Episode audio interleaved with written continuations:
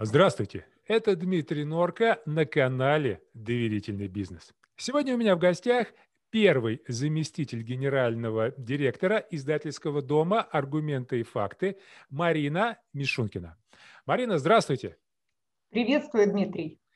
Ну, наверное, нет в Российской Федерации такого человека, который бы не знал, что такое АИФ, но все-таки что такое АИФ сегодня? Ну, на сегодняшний день аргументы и факты, если говорить об аудиторной составляющей АИФа, то это более 7 миллионов по Ипсусу или более 4 миллионов по медиаскопу. Вы же знаете, смотря каким мерилом мерить. Ну да, да, да, да. да. Если говорить о нашем еженедельнике, это общероссийская аудитория внутри страны. И почти 30 миллионов – это сайт www.aif.ru. Марина, скажите, а если говорить про доверие, как бы вы дали определение доверию? Что такое доверие? Что для вас доверие? Дим, знаете, для меня доверие – это стопроцентная уверенность э, в человеке или бизнес-партнере. Доверие возможно только тогда, когда люди даже в том случае, если речь идет о бизнесе, потому что за любым бизнесом стоит человек да, или конкретные люди. Так вот, если эти люди открыты и надежны по отношению друг к другу. Но мне кажется, знаете, что доверие – это штука очень хрупкая, и она должна быть настоянным, как хорошее дорогое вино. То есть э, э, время очень часто показывает на то, кому действительно можно доверять, а кому нет. Хотя иногда бывает так, вот в моем случае, когда ты начинаешь доверять, когда видишь, что безраздельно доверяют тебе. Ну, на самом деле вы абсолютно верно говорите. Доверие – это дорога с двусторонним движением. Никогда ты не получишь доверие, если сам не сделаешь вот этот шаг, если не начнешь доверять людям. И, к сожалению, я вижу, что немало руководителей хотят, э, чтобы сотрудники им доверяли, но они сами абсолютно им не доверяют. Такого, такого не бывает. Скажите, а вам лично насколько тяжело или легко доверять людям? Ну, я вообще, в принципе, человек очень открытый. Угу. И всегда рассчитываю на такую же открытость в ответ. Но, к сожалению, конечно, жизненный опыт говорит о том, что так бывает не всегда, но, тем не менее, у меня всегда есть, знаете, внутренняя уверенность, что добро добром вернется. И поэтому я склонна людям доверять, невзирая на весь мой э, возраст и сложную жизненную такую ситуацию. Мне кажется, без доверия жизнь была бы на свете просто грустной. Без доверия была бы грустной. Полностью с вами согласен. Скажите, а как по вашему мнению, какие действия лидера должны быть, ну, какие, на что, вернее, должны быть направлены усилия лидера, чтобы создать команду высокого уровня доверия? Потому что для бизнеса, а, любого бизнеса, команда – это основа успеха. Ну, вы знаете, мне кажется, что э, умение выстраивать доверительные отношения в команде – это главная функция лидера, потому что без доверия бизнеса не существует как такового. Поэтому э, мне думается, что если все сотрудники разделяют те принципы э, в компании, которые прежде всего идут от руководителя, то вот э, эта общность и создает внутреннее доверие и за этим стоит успех компании в целом. Вот применительно к моей команде, да, ведь какие маркеры у доверия? Да. Мы э, оперируем в очень сложном бизнесе. Медийный бизнес, он предполагает огромное количество ненормативных ситуаций. И э, как люди реагируют на твою просьбу сделать что-то вне графика, вне норматива, во многом зависит и вот это доверие, да, которое испытывает или не испытывает к тебе твой сотрудник. Готов он взять дополнительную ответственность или дополнительную нагрузку? Вот вы знаете, мне кажется, в моей команде Таких вопросов просто нет. Если есть просьбы, то, как правило, все на эту просьбу отвечают взаимностью. Скажите, а какие шаги должен пройти руководитель? Что он должен сделать? Какой путь он должен пройти, чтобы создать вот эту команду? То есть вы сказали, что да, это долгий путь, что да, это не мгновенно, а, потому что вот сейчас, допустим, смотрят нас молодые предприниматели и говорят, мы хотим, мы хотим, с чего начинать? Как вы считаете? Вот первые шаги. Ну, давайте начну немножко, может быть, издалека, да, потому что времена меняются настолько стремительно, что иногда сложно за этим поспеть. Э, совсем недавно, когда все мы сидели в заперти да, и переживали период локдауна вместе с нашей страной и со всем миром, а некоторые страны до сих пор находятся в этой ситуации, да, мы э, остро ощутили потребность в некой такой эмпатии, да, в доверительном отношении друг к другу. И после выхода из режима локдауна вездесущие э, измерители и социологи померили настроение среднестатистического россиянина. Так вот, а, ключевые параметры, которые а, отметил житель России как доминантные – это были как раз доверие, э, социальные гарантии и блага, диалог. Э, и, понимаете, это все очень эм, какие-то духовные, что ли, понятия. Но доверие в этом списке есть. И для того, чтобы выстраивать вот эти отношения, которые впоследствии создадут успешный коллектив, нужно понимать, чем дышит общество. Эманации, с одной стороны, тех людей, для которых ты будешь производить свой продукт, в нашем случае это новости и проекты, да, ты должен понимать настроение своей аудитории, чтобы то, что ты делаешь, было интересным, эффективным и востребованным на рынке. Но в то же время ты должен понимать, что этим же дышат твои сотрудники. И сам соответствовать ожиданиям вот этого среднестатистического россиянина, которым каждый твой менеджер или журналист относится. Марина, вы, наверное, знаете, что проводится ежегодное исследование, которое называется «Индекс доверия Эдельмана». Он проводится в 18 странах, в том числе и учитывается Россия. И последние данные на протяжении уже многих лет, это ежегодное исследование, показывают, что там очень много параметров. Доверие населения страны к правительству, доверие населения к страны к СМИ, доверие населения к страны к рекламе. И есть один параметр – доверие населения к бизнесу. И вот на протяжении уже многих лет Российская Федерация стоит на последнем месте по уровню доверия, то есть не более 30, э, по-моему, 2% в этом году. А как вы считаете, почему все-таки э, такой небольшой э, уровень доверия в России э, в бизнесе и к бизнесу, к тем людям, которые занимаются бизнесом? Я бы разделила вопрос на два подвопроса.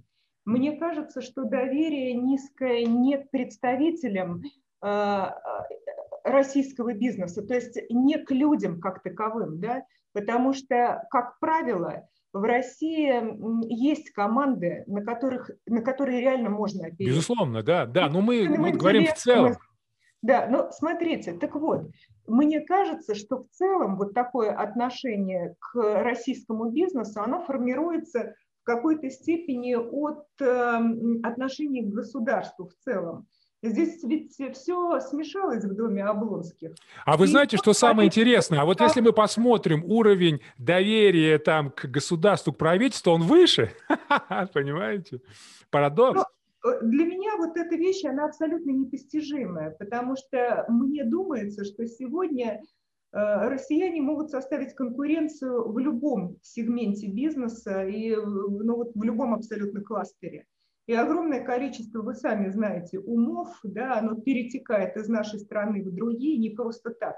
Потому что Россия всегда была э, законодателем самых мощных бизнес-инициатив. И э, вот почему так, мне сложно, потому что я бы связала это в целом с отношением к стране. Но вы говорите, что это не так, ну поэтому... Ну, да.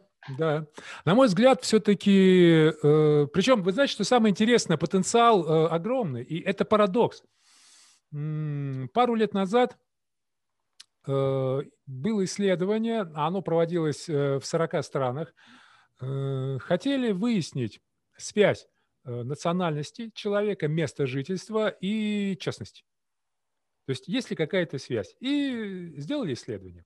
А исследование примерно следующее. В людных местах к администрации подходил человек и говорил, что я нашел кошелек, да, у меня нет, нет, нет времени этим заниматься, вы его пристроите. То есть это в торговых центрах, бизнес-центрах, на вокзалах. А в кошельке были деньги, был э, список продуктов, э, был ключ от квартиры и были контакты владельца кошелька. Было роздано 17 тысяч кошельков в 40 странах. В 40 странах. А как вы думаете, 40 стран, на каком месте по честности Российская Федерация? Мне хочется верить, что на первом, ну максимум в первой тройке. А на первом месте э, Нидерланды, на втором Германия, на третьем, э, по-моему, ну, что-то скандинавская страна, на четвертом месте РФ. Намного впереди, намного впереди. Практически угадала. Намного впереди Америки, э, Испании, Италии, тем более Китая и Арабских Эмиратов. То есть получается то, что с одной стороны э, люди-то у нас хорошие, живут честные люди, да, то есть как бы вот по статистике 62% людей, которым дали кошелек, они звонили по этому номеру. То есть 62%. Это очень высокий показатель. Самый высокий на первом месте а 67%. То есть вот на первом месте, а у нас 62. Четвертое место мы в пятерке. Но, на мой взгляд, э, все-таки основная главная причина – это, э, с одной стороны, руководители, лидеры не совсем понимают, что это важно, и не совсем есть понимание, а как – куда идти и что делать. И вот цель наша с вами все-таки показать эту важность. Ну, смотрите, вот я думаю, что вы подводите к тому, да, какие могут быть марфи, маркеры, да, то есть у каждого бизнеса своя рыночная специфика, да, и э, нужно понимать, доверяют тебе или не доверяют. Вот, Верно? а вот Давайте сейчас поговорим о вашем бизнесе. А по каким параметрам можно сказать, что вот изданию доверяют или нет? Ну, э, э, Дмитрий, мне кажется, все очень просто. Смотрите, вот в нашем Под, случае... Подписчики, покупки? Э, безусловно, конечно. Чем больше подписка на еженедельник «Аргументы и факты», чем больше уникальных пользователей на нашем сайте, тем больше доверяют в целом бренду аргументов и фактов. Да? И действительно, по-прежнему мы остаемся в бумаге самым тиражным и самым аудиторным российским медиапродуктом. Безусловно, благосфера развивается очень быстро, и огромное количество блогеров бьет нас аудиторно. Но если рассматривать зарегистрированные... Бьют, да, бьют. А, а если рассматривать зарегистрированные средства массовой информации, то мы здесь первые. А, знаете, ну, было, есть да. еще одна важная такая сторона, да, которая фиксирует эм, отношение к медиабизнесу. Э, вот если брать во внимание партнерские взаимоотношения, то мне кажется, чем больше совместных проектов, тем больше доверия со стороны бизнеса. Если вы посмотрите на наш сайт, на нашу газету, то невзирая на то, что меняются форматы, проекты, э, количество вот этих самых партнерских проектов у нас из года в год растет в геометрической прогрессии. Вот э, как э, уже упомянули времена вируса, да, когда мы э, сидели в четырех стенах, что мы в первую очередь сделали? Мы сделали рубрику, которая называлась «Антивирус», и в этой рубрике публиковали оперативные новости и информацию о компаниях, о докторах, о людях, о том, что делается ими для преодоления этих трудностей. Да? И очень многим оказывали вот такую медийную информационную помощь. И делали мы это для того, чтобы мы говорили о добре и о добрых делах, для того, чтобы вот эта вот цепочка добра, она не оборвалась. А ведь если говорить про добро, то это, на мой взгляд, тоже составляющая доверия. Да, и вот безусловно. это добро, оно вовремя сделанное, да, оно тоже дало в качестве отдачи приток доверительных отношений партнеров и читателей, когда все начало выходить на круги своя. Марина, э, я так понял, что вы тоже, э, локдаун вас тоже не миновал. Не миновал. Ушли когда на удаленку. Какие инсайты открылись? Э, что вы поняли? По структуре, по людям, по команде? Потому что очень многие компании открыли для себя очень много достаточно интересного и необычного. Что у вас? Ну, вы знаете, что я хочу сказать? Э, мы такой классический издательский дом, да, и для нас понятие слова – это не пустой звук на самом деле. И наши журналисты, они всегда относились и относятся к слову, к слову особенно к публично сказанному слову, очень трепетно. И в период локдауна вот это вот отношение стало еще более трепетным. Но если в целом говорить, то, наверное, вот этот вот период ограничений э, обнажил дополнительную открытость, честность, вот такую взаимопомощь и э, желание идти на диалог между всеми э, проектными офисами внутри АИФа. Да? и редакции, бухгалтерия, все работали в унисон как один механизм. Ведь, знаете, ведь э, если посмотреть на газету, то э, слаженности не будет, особенно если журналисты, а это своя вотчина, очень вольная, да, если не будет слаженности, не будет доверия, люди не будут работать в унисон, то газета не выйдет, потому что очень номенклатурный продукт мы должны подписаться строго в понедельник вечером. И если вот эта слаженная работа вдруг в период локдауна разрушилась, то читатель не получит э, свое любимое издание, да, ни по подписке, ни в розницу. А подписка у нас на минуточку самая большая среди всех российских СМИ. Это очень большой фактор доверия, потому что люди платят рублем за ту информацию, которую, казалось бы, можно было бы совершенно спокойно получить в интернете бесплатно. Но уровень аналитики и уровень достоверности и интереса к этой информации, к нашей информации, он настолько высок, это что же про доверие, да? что люди готовы заплатить даже за ту информацию, которую, в принципе, пожалуйста, да это, это, это показатель. Вот, вот это, наверное, такие факторы, да, которые вскрылись в период локдауна. Да, способность работать в команде, идти э, на выручку и оказывать такую глобальную взаимопомощь. Отдел продаж, рекламные агенты, э, как пережили все это? Потому что... Ой, Дим, упал... знаете, что, что я хочу сказать? Вот здесь вот отдельная тема. А, про доверие, про честность и про продажи. Да? Даже есть такая фраза «не обманешь, не продашь». Но на самом деле это совершенно не про а, нормальные рыночные продажи. Это такое что-то уже из далекого этого прошлого, 80-х ну, годов. Это, это не про нас, это не наши. Вот смотрите, мы, мы ведь с вами оперируем на очень узком рынке где каждый знает друг друга. Угу. И здесь единожды, э, даже не, не соврав, а слукавив, ты можешь потерять партнера навсегда.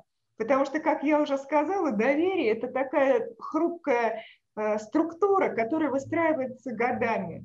Поэтому, например, если про наших коммерсантов говорить, про менеджеров и продавцов, то их отношения, они как раз на этом доверии строятся. И чем дальше, тем больше.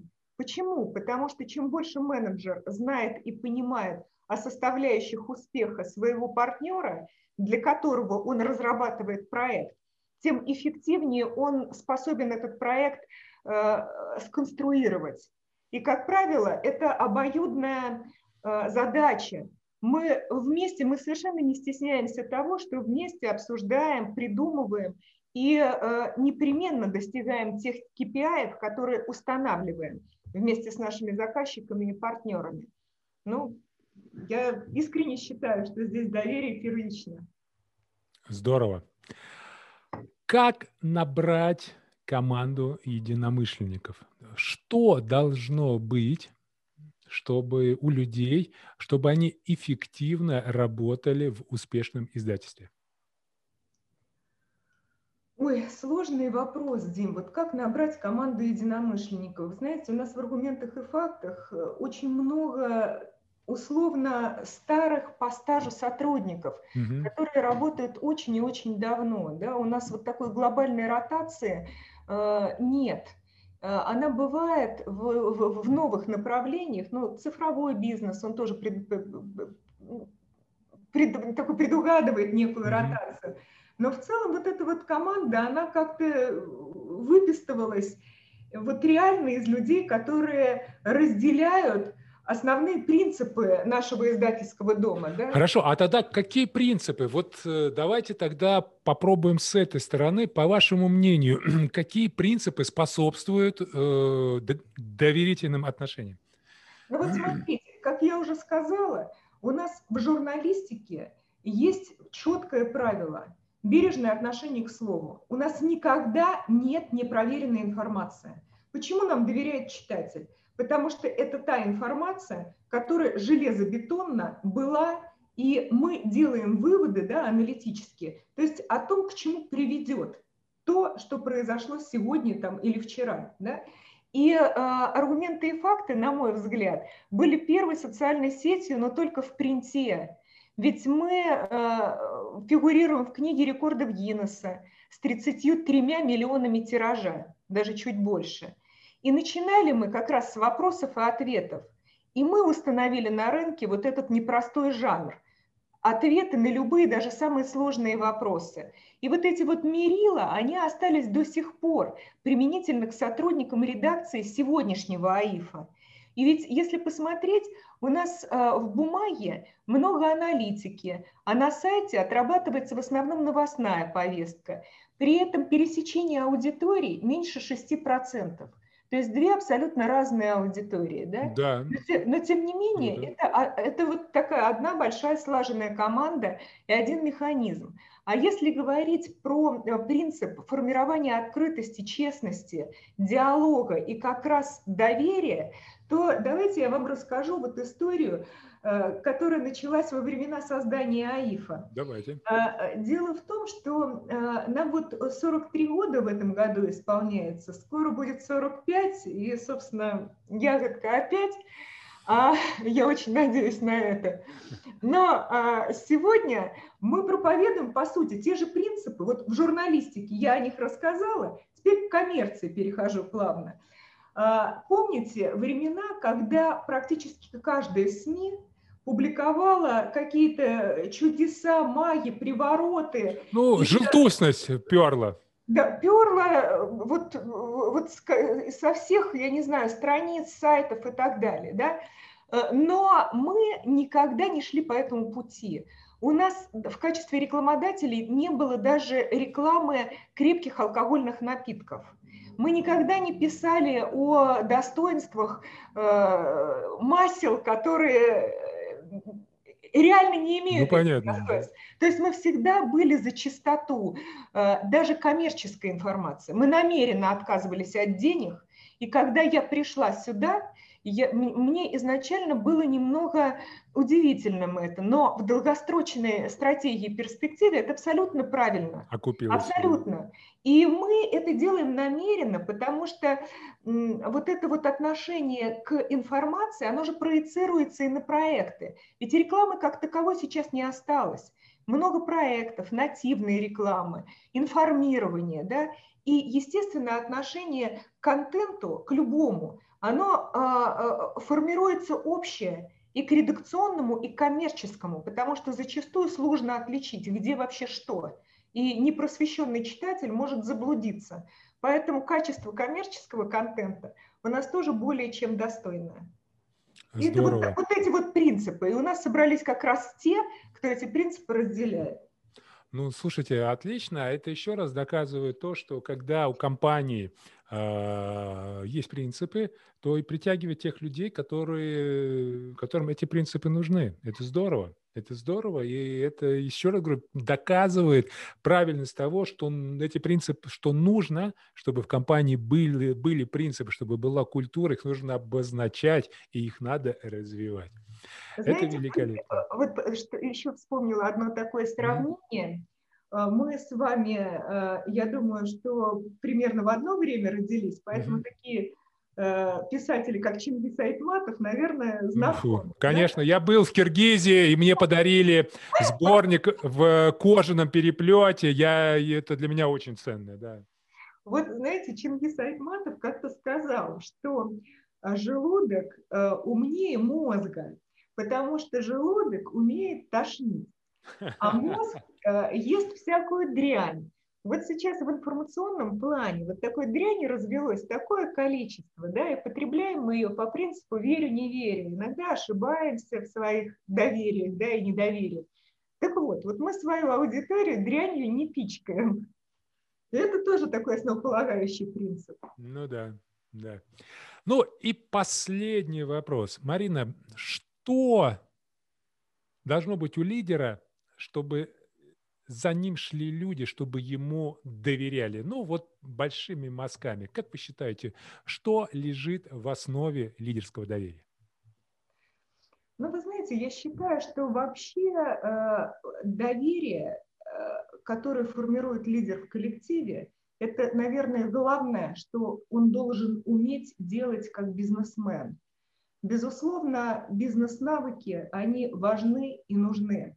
Но вот такая э, искра и умение сформировать и расставить команду так, чтобы каждый человек чувствовал себя эффективным, рос и в то же время понимал, что чувство локтя ему близко, да, вот, вот это та команда, которая, наверное, справится с любой задачей. И ну, прежде всего вот это и должен уметь большой лидер. Спасибо большое, спасибо. А, друзья мои, напоминаю, что сегодня у меня в гостях а, был первый заместитель генерального директора издательского дома «Аргументы и факты» Марина Мишункина. А на этом мы с вами завершаем, но расстаемся мы ненадолго, буквально через несколько дней мы с вами снова увидимся на канале «Доверительный бизнес». С вами был Дмитрий Норка. До новых встреч. Thank you.